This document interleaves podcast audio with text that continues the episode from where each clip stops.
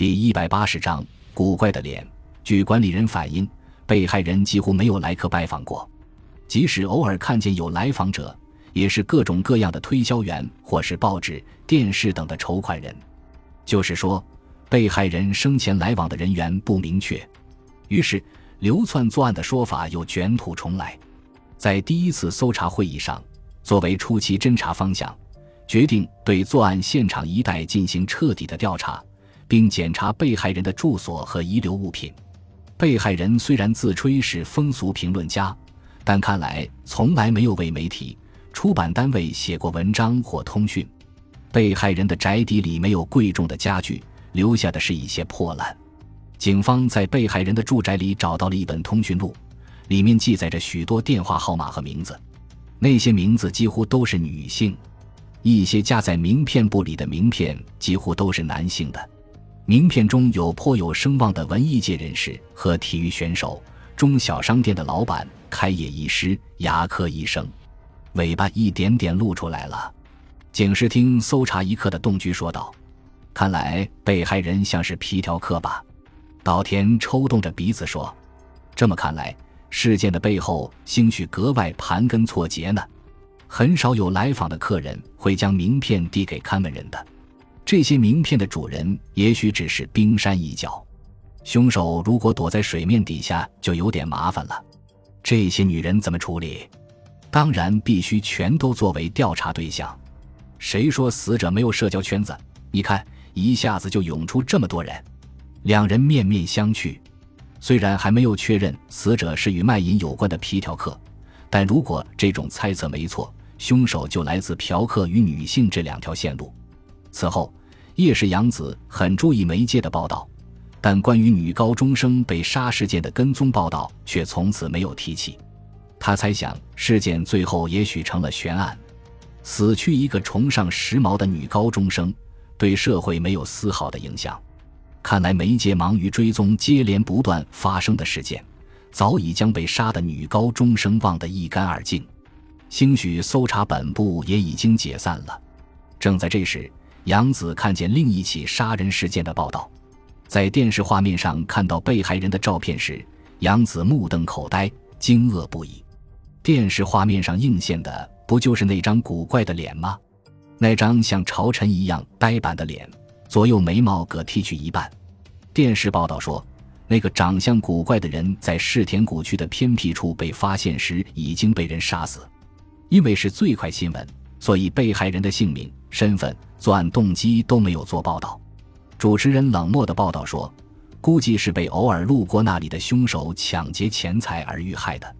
报纸报道的比电视晚。还刊登了被害人的姓名和住所，但是关于作案动机，报纸也说估计是遭到了以钱财为目的的流窜抢劫。杨子开始时还心不在焉，心中默然的想：原来是那样的事。凭电视和报纸的报道不可言传的疑团，在他的意识深处渐渐的膨胀开来。杨子冥思苦想着，这种疑问的根源到底是在哪里？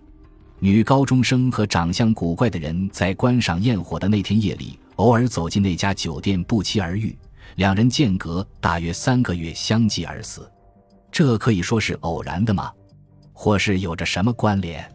假设两者有关联，这与在焰火之夜走进同一家酒店又有什么关联？在酒店里，两人的桌子隔开着，完全像陌生人一般。如果他们之间有什么交往？就应该坐在同一张桌子边或相邻的桌子边，包括被害人在内的女高中生围着的桌子是六个人用的，还空着一个座位，而且在两者之间还空着一张桌子。长相古怪的人放着物品，如果他们相互认识，就不可能隔着一张空桌子入座。如果在女高中生与长相古怪的人之间有着某种联系，难道会是从那天夜里开始的？杨子思绪连篇。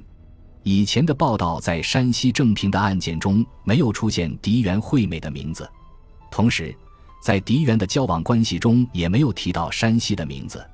警察为什么没有公开两人的关系呢？如果不是这样，那么说明警察不知道两人的关系。杨子犹豫着是否要将自己知道的情况报告警察。两人也许是在观赏焰火之后，偶尔走进了同一家酒店吧。但是，杨子自己也是在同一场所与他们偶尔邂逅的人，萍水相逢，也是前世之缘的两个人相继意外的死去。杨子对此觉得怎么也无法保持沉默。杨子想与丈夫商量，但最后她没有对丈夫说，他是想多一事不如少一事。一名妇女提供的情况刺激了警方，搜查本部非常重视这一线索。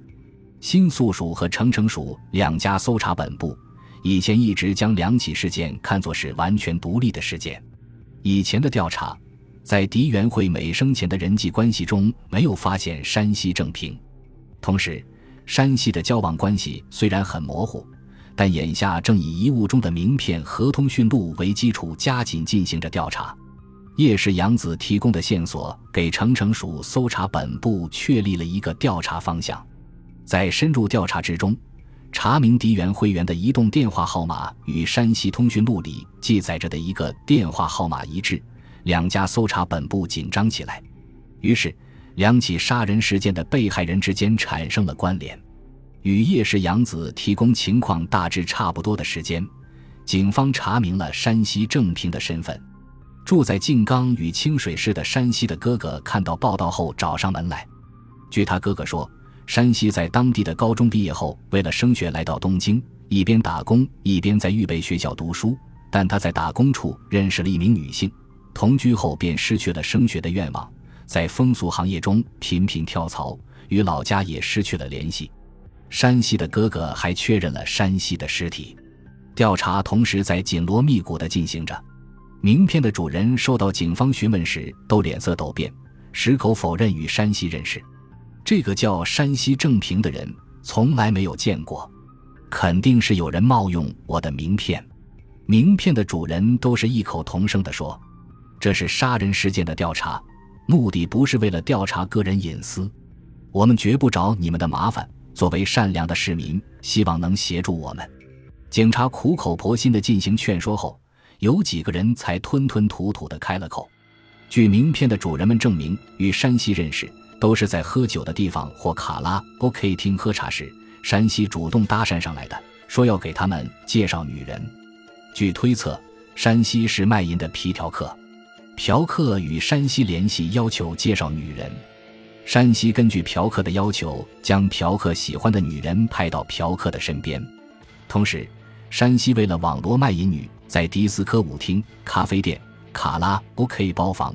酒快餐街角等到处引诱女性，将看来有希望的女性列入他的名单。他的通讯录就是卖淫业务的档案，在山西的通讯录中就有被害女高中生的联络号码。搜查本部没有忽略这一事实。星期天早晨，公益在家里吃完早饭后，一边悠闲地喝着妻子沏来的咖啡，一边看着报纸。这时，房门口传来门铃声。在星期天的这个时间里，他记得自己没有约过人来访，是谁呀？这个时候，妻子感到纳闷，一边向房门走去。这时，宫一的头脑里掠过不祥的预感。不久，妻子从房门口返回来，他脸色陡变：“是谁呀？”一大清早，是警察，说想和你谈一谈。妻子说道：“警察找我。”到底是什么事？我也不知道，反正说要见到你。妻子脸上不安的神色更浓了，把他们带到客厅里去。星期天早晨的休闲气氛一扫而光。宫一稍稍整理了一下衣襟后，向客厅走去。一见之下，他大吃一惊。客厅里有四个人在等着他。先生，一清早就来打搅你，非常抱歉。他一走进客厅。四人便一起站起身，恭恭敬敬地向他鞠躬道：“他们依次自报姓名，是新宿署的牛尾、清柳，警视厅搜查一课的洞居，成城署的岛田。警察平时都很忙，四位先生在星期天的清晨一起赶来，是为了什么事？”公义好不容易从大清早的惊愕中回过神来，问道：“我们在负责侦破一起案件，找你了解一些情况，真对不起。”给您添麻烦了。四人中年纪最大的，自称牛尾的新宿署刑警说道：“不知道我能不能帮助你们？宫一不亢不卑地说道。与刑警们面对面坐下，妻子端来了咖啡。夫人，多谢你了。四人虽然表现得客气，但依然是一副毫无顾忌的神态，端起了咖啡杯。向我打听什么事？他们正品尝着咖啡的时候，工艺催促道：“对了对了，咖啡真香，将重要的事忘掉了。”牛尾说着，朝同来的清流扫了一眼。自称清柳的年轻刑警将一张照片递到宫一的面前：“先生认识这位少女吗？”四人的目光一齐射在宫一的脸上。感谢您的收听，喜欢别忘了订阅加关注，主页有更多精彩内容。